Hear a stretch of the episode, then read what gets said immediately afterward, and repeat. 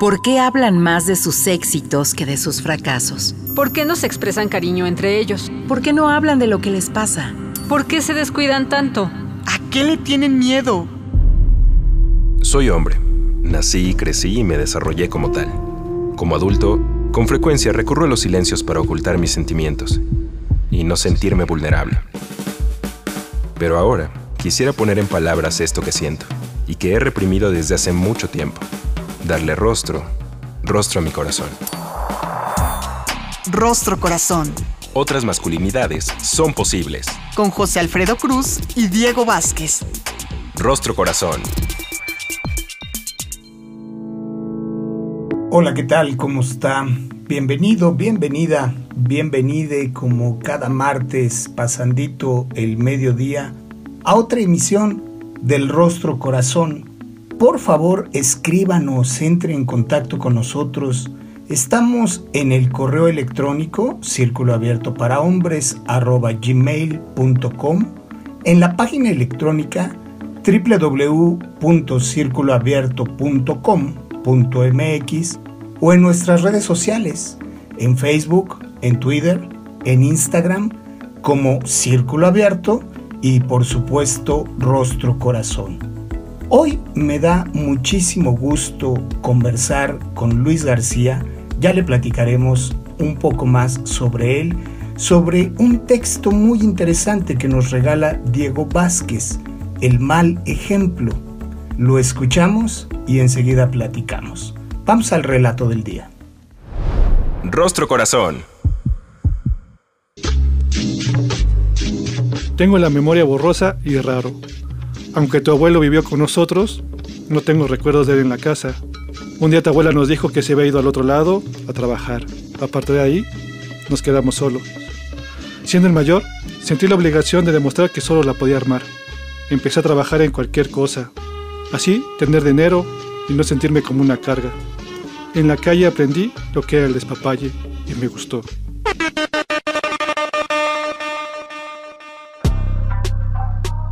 Aprendí a pelear y a no rajarme, a ligarme todas las morras que pudiera y a beber más que todos. Pero lo que más me prendía eran las armas. Tener una fusca me dio un poder que me hacía sentir el rey del mundo. Ya era un perro yo en el barrio y nunca nos faltó nada en la casa, pero a tu tío le gustó imitarme. Creo que compartimos el gusto por la adrenalina, tal vez es cosa de la sangre. Me veía llegar a la casa con plomo y billete, y también quiso lo mismo para él, pero él se alocó de más.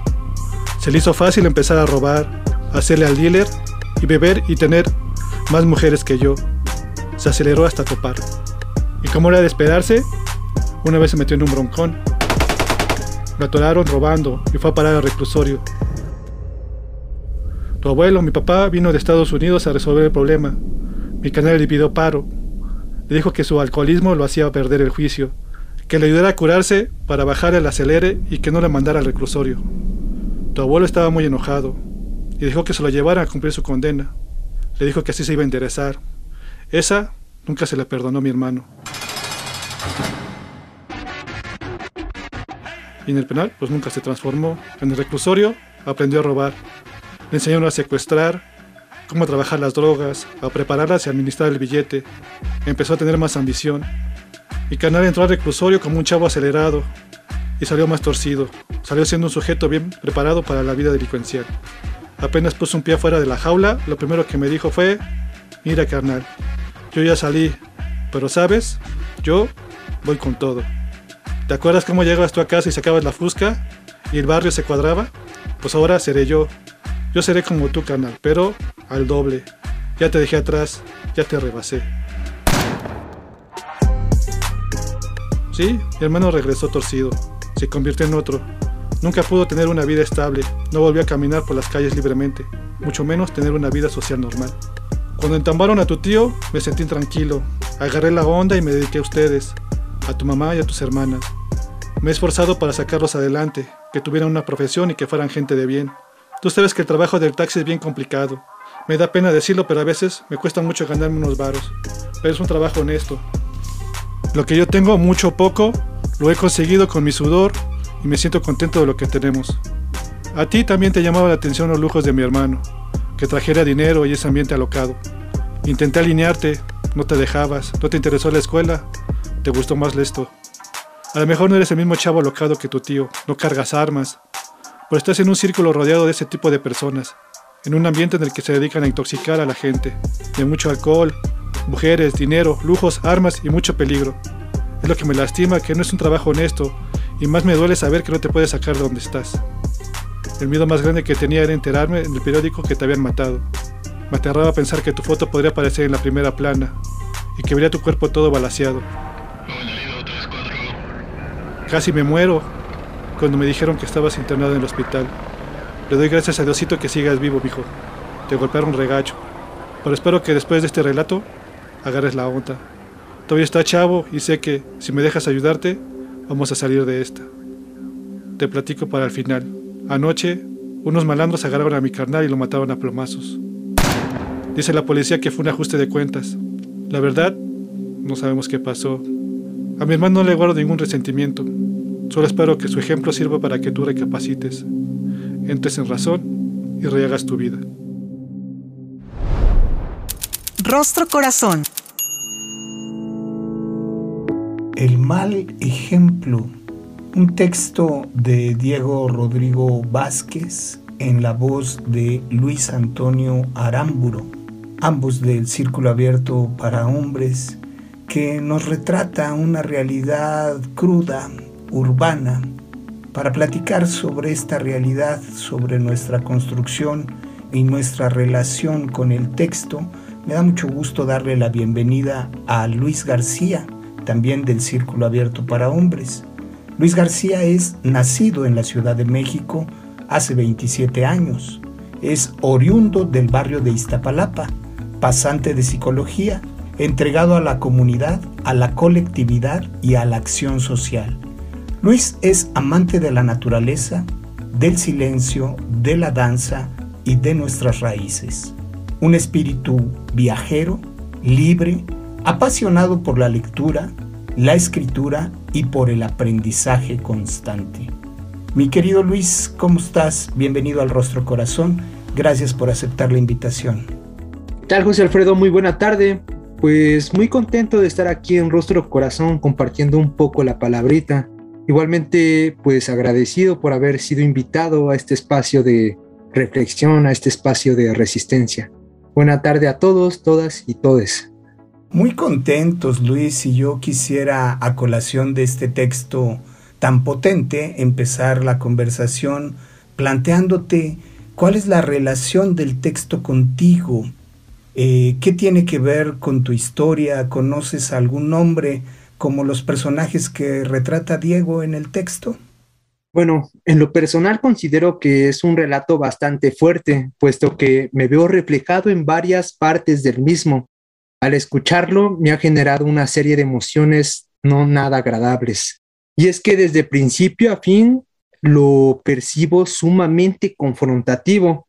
Me deja pensando en varias cosas, principalmente en mi barrio, a cual aprecio demasiado y del que he aprendido bastante. De igual forma, mi pensamiento se dirige hacia algunos compas con los cuales he crecido, con los cuales he convivido muy de cerca y que actualmente se encuentran privados de su libertad o que con anterioridad llegaron a pisar cana, como coloquialmente se le conoce al reclusorio aquí en mi barrio. Y esto debido a situaciones como las que va contando el relato en sí. Ellos jamás volvieron a ser como antes. Asimismo, pues evoco algunas situaciones dentro de mi adolescencia, como es que también me he ido desarrollando ahorita que soy un adulto joven, y esto pues a primera instancia, ¿ya? Eh, por otra parte, pienso que dicho relato trae a la mesa varios de los mandatos enunciados explícita o implícitamente dentro de la masculinidad hegemónica, a los cuales como varones nos enfrentamos en el día a día como cuáles, como lo es el ser proveedor. Al escuchar el principio del relato del querido Diego, pues me pongo a pensar en mi infancia y recuerdo que cuando niño me observo con muy pocos recuerdos con mi padre. Esto debido a que la mayor parte del tiempo se encontraba laborando para poder brindarnos pues lo necesario más que nada. Otro mandato con el cual me logro espejear dentro de este relato es el ser autosuficiente, el no solicitar la ayuda de nadie. Uno como varón cree que todo lo puede solo. Desde muy pequeño llegué a internalizar una frase que en estos momentos se encuentra rumiando en mi mente y que constantemente me llegué a repetir y es la siguiente, chichi de nadie, y que hace referencia a lo que anteriormente mencionaba, y me parece haber aprendido de algunos amigos del barrio, de algunos primos, de algunos tíos, que claro, no, pues eran mayores que yo. Mencionas cosas interesantísimas y te agradezco muchísimo porque cruzan las emociones, cada personaje tiene rostro, tiene nombre, has convivido con estos hombres que pisaron la cana, como bien lo citas en la jerga del barrio.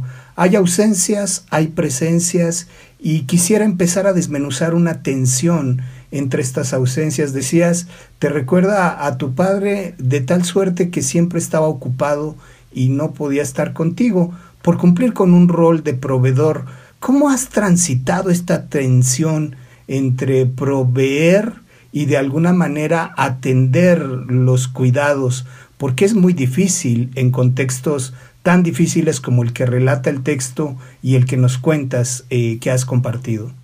Pues claro, José Alfredo, al escuchar el relato, pues a mi mente llegaba el pensamiento de que la mayoría de las veces hablamos desde el privilegio. Pienso en aquellas personas que no se enfrentan a estas situaciones como lo dice o como a veces lo enfrentamos algunas, algunas personas que pertenecemos al barrio. Y pues pienso en que pues realmente esta directriz de ser proveedor dentro de este país tercermundista al cual pues estamos inmiscuidos, en el cual estamos inmersos, pues nos deja poca cavidad a este espacio de calidad, a este tiempo de calidad para pues con nuestros seres queridos. Pienso que a veces pues es imposible el hecho de darles un afecto, darles este tiempo, puesto que la mayor parte del tiempo nos abarca el estar trabajando o que cuando llegamos pues no nos encontramos con ganas de nada, ya que las jornadas, como bien lo sabemos, pues abarcan la mayor parte del día, inclusive más de 12 horas eh, a veces. Entonces, pues me quedo pensando en ello, José Alfredo. Fíjate que a mí me encanta cómo lo nombras, Luis, porque efectivamente muchos de los juicios que solemos emitir son desde el privilegio, desde una posición de poder que de alguna manera señala, juzga, como si ese sujeto que no cuida, que no se vincula, que no tiene espacio para jugar, para llevar a la cama a su hijo, lo eligiera. Y no necesariamente, las más de las veces es la consecuencia de un sistema de opresión social que no le deja tiempo más que para estar en la jornada laboral tratando de proveer, de satisfacer las necesidades primarias y de trasladarse en el transporte público. Es decir, ese sujeto que con su ausencia ya violenta, también es violentado por un sistema, por un eh, órgano social. Pues muy interesante cómo lo estás planteando y a mí me gustaría que lo siguiéramos desmenuzando. Estamos platicando hoy con Luis García. En un momento regresamos. Rostro Corazón. Otras masculinidades son posibles. Regresamos.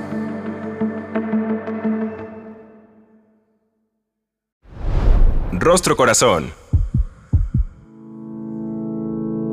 Ya estamos de regreso el día de hoy platicando con Luis García sobre el texto, el mal ejemplo y la manera como nos hemos construido los masculinos en un contexto muy adverso. Mi querido Luis, ya nos platicabas sobre la importancia de distinguir los privilegios. En medio de un escenario tan adverso, tú hablabas de la importancia en donde identificaste que podías acceder a otras formas de coexistir contigo y con los demás. ¿Cómo es que te percatas de esto y qué alternativas vas construyendo? ¿De qué herramientas te vas haciendo para transitar un escenario de repente, si me permites el término, tan hostil, tan adverso en el cual crecer. Ahora que lo pienso, mis modos de aprendizaje, mis modos de aprender han sido muy machos. Evoco algunas situaciones problemáticas cuando adolescente, en las cuales no lograba percibir el apoyo que me hubiese gustado obtener y que claro, que en este momento reflexionando, pues llego a la conclusión de que como varones no sabemos cómo solicitar este apoyo y que no sabemos cómo apoyarnos entre varones. La mayoría de las veces mi mecanismo de defensa fue aislarme, no contarle a nadie, y que si alguien me preguntaba qué es lo que me estaba pasando, pues me enojaba, los mandaba a todos al diablo. Cuando la situación se tornaba bastante abrumadora, era cuando tocaba fondo. En ese momento, pues era más que evidente que necesitaba el apoyo.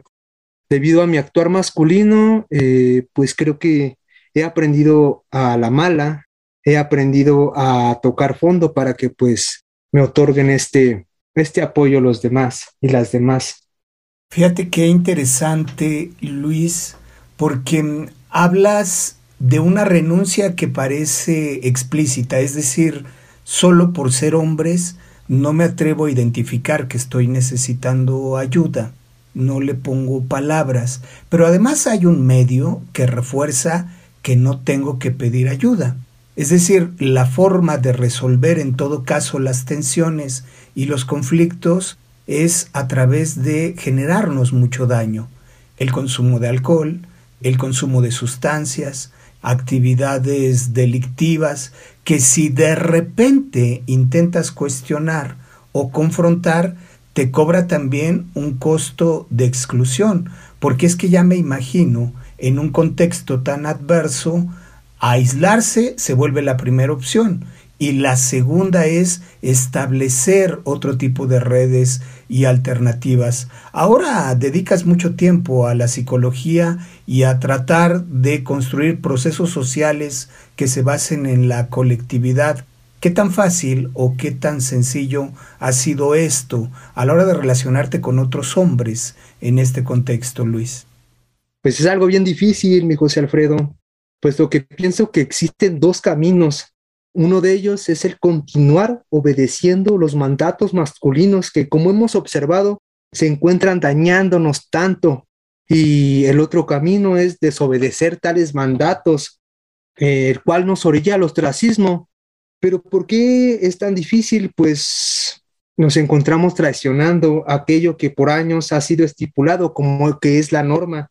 Pienso que el idear nuevas formas de relacionarnos es posible, Ahora bien, referente a estas problemáticas que suceden en el barrio, como bien lo comentas, como lo es el consumo, la violencia, el robo, la venta de sustancias, en lo personal he aprendido de malas experiencias, tanto personales como de mi entorno, que de igual forma me han trastocado, por lo que me he alejado de algunos espacios que me hicieron mucho daño, pero que en su momento no me di cuenta. Me recuerdo muchas veces muchas noches, llegando a casa golpeado, en un estado inconveniente.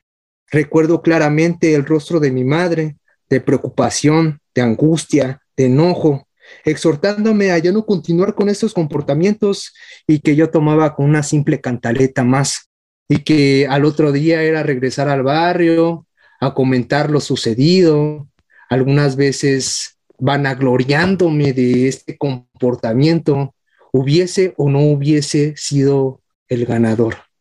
Es bien interesante, Luis, porque la manera en la que hemos vivido nos ha cobrado un costo en la salud, en los vínculos, en los casos más difíciles, incluso la vida, la integridad. Eh, hay pérdidas en el camino. ¿Nos cuentas cómo esto eh, citado por tu mamá cuando te veía llegar, eh, era asumido como una cantaleta por ti, pero te llevó a una renuncia. O sea, tuviste que ir renunciando a ciertos espacios, a ciertos vínculos, para construirte mejores posibilidades. Y yo quisiera plantearte aquí una pregunta, si me dejas, Luis, ¿y qué es lo que ganaste? Porque me queda claro lo que vamos perdiendo en medio de esta construcción. ¿Cómo vives las ganancias al intentar dar este giro y esta apropiación de nuestros procesos? Pues considero, José Alfredo, que es un trabajo constante que se tiene que realizar. El hecho de compartirme, el hecho de compartir esta situación y de darme cuenta no quiere decir que pues esté absento de todo lo que pues me bombardea en estos momentos, ¿no? Porque pues está bien difícil alejarse de lo que me construyó y de lo que considero que es parte de mí, pero que también he ido transformando y es, ya he hecho algo para poder compartirlo, ¿no? Y no que no se quede solamente en nosotros, en ese trabajo de masculinidad. Como ganancias, pienso que pues me deja el ser consciente en torno a ello y el cuestionarme constantemente dentro de lo que estoy diciendo, dentro del privilegio que ya, ya evocábamos, puesto que muchas veces no nos damos cuenta de ello. Qué interesante, Luis, porque escucho cómo tomas la responsabilidad de tu proceso. Te haces, construyes herramientas, dibujas alternativas que te permiten visualizar y materializar, hacer realidad otros escenarios. Quisiera finalizar, eh, Luis, preguntándote, es evidente, pero también es importante ponerle palabras. ¿Otras masculinidades son posibles? ¿Crees que los hombres en medio de estos contextos nos merecemos cambiar y por qué? Un poco ya lo has comentado, eh, pero ¿qué le dirías a ese hombre que está en el metro cantando sus canciones, andando la banqueta y que generalmente aspira a vivir un poquito mejor a título de conclusión? Pues regreso a esta cuestión del privilegio, José Alfredo, porque al escuchar el relato no dejaba de pensar en ello y de algún comentario que hizo un compa de la UNAM, el cual era que las lágrimas de la masculinidad no lavan estas heridas vetustas, como muchas veces lo hacemos, ¿no? Como piensa eh, o como pensamos eh, al reunirnos dentro de estos círculos, que el hecho de venir a desbordarnos, a platicar esto que nos aflige, pues ya, ya estamos todos sanos, ¿no? Ya se sanó la herida.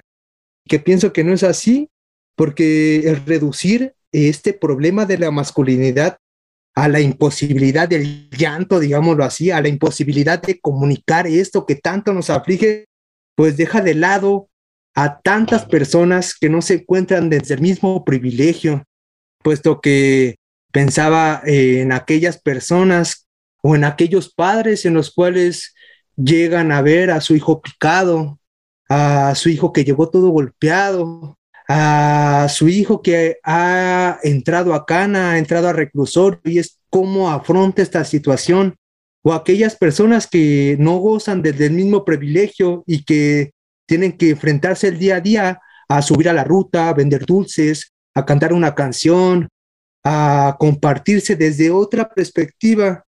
Entonces, yo solamente digo que pues podemos manejarnos desde otra posibilidad desde otras formas, pero a partir desde que nos cuestionemos cómo es que hemos manejado toda esta situación, cómo es que nos llevamos como varones, cómo es que damos el apoyo entre varones, cómo es que vamos dando paso adelante. No va a ser un trabajo sencillo, fácil ni inmediato, mi querido Luis, pero vale la pena empezarlo. Y yo te agradezco muchísimo que el día de hoy te hayas compartido con nosotros y dibujado algunas otras posibilidades, aún en medio de esos contextos tan difíciles, y que de manera tan puntual también enumeres que contactar con nuestras emociones y expresarlas es solo el primer paso. Como hombres nos queda muchísimo trabajo por hacer en la reconstrucción de este ya tan deteriorado tejido social y para reducir las brechas del género y caminar hacia la igualdad. Mi querido Luis, te mando un abrazo, muchísimas gracias por la conversa del día de hoy. A usted que nos sigue a través de la Casa Ciudadana 660 o las diversas plataformas en las que escuchan nuestro podcast, a David Mejía Cepeda en la producción, mi nombre es José Alfredo Cruz, con toda certeza nos volvemos a escuchar. Hasta la próxima. El Instituto Mexicano de la Radio presentó Rostro Corazón. Otras masculinidades son posibles. con José Alfredo Cruz y Diego Vázquez.